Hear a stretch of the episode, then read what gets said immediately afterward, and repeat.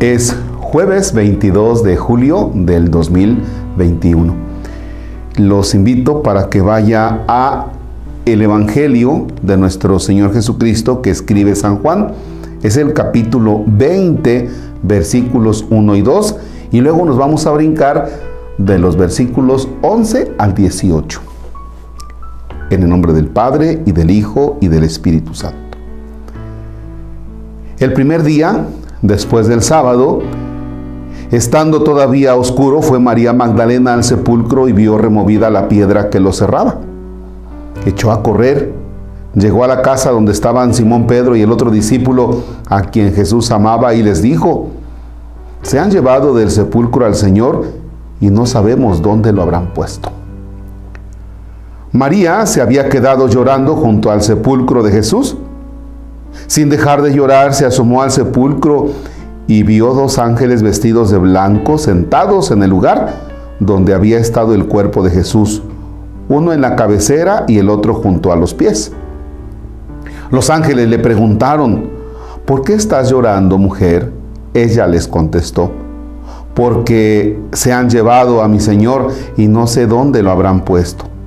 Dicho esto, miró hacia atrás y vio a Jesús de pie, pero no sabía que era Jesús. Entonces él le dijo, mujer, ¿por qué estás llorando? ¿A quién buscas?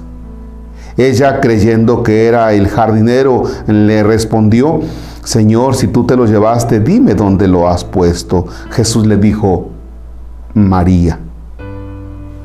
Ella volvió y exclamó, Raboní, que en hebreo significa maestro. Jesús le dijo, déjame ya, porque todavía no he subido al Padre.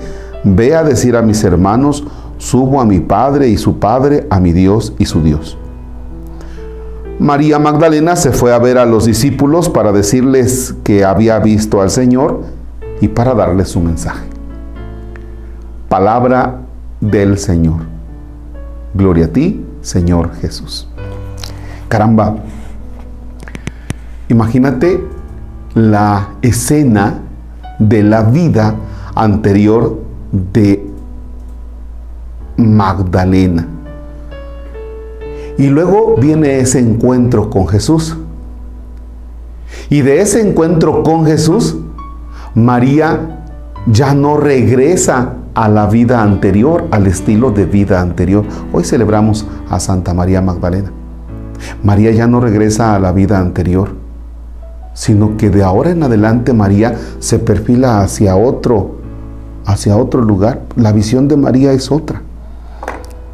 Entonces María Magdalena, en el momento de la muerte de Jesús, dice aquí que va a, al sepulcro sigue llorando. Se ve que le dolió, le dolió mucho.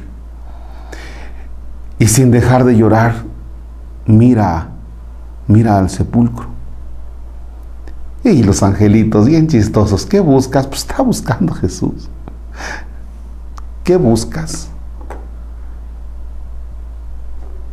Y Jesús se acerca también a María y le pregunta, ¿por qué estás llorando? ¿Qué buscas?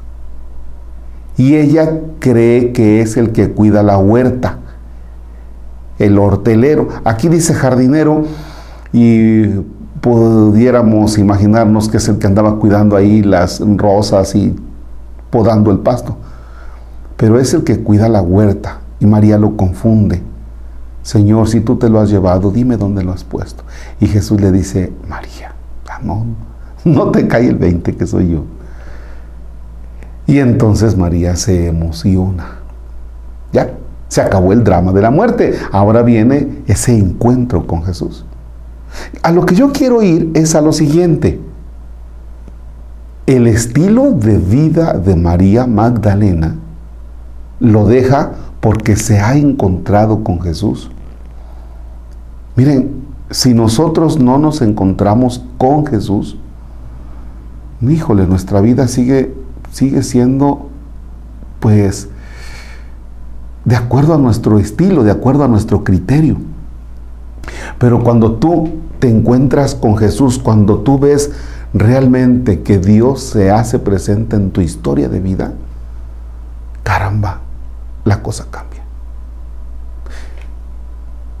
Imagínate la capacidad de amar por parte de María Magdalena, la capacidad de amar a Jesús.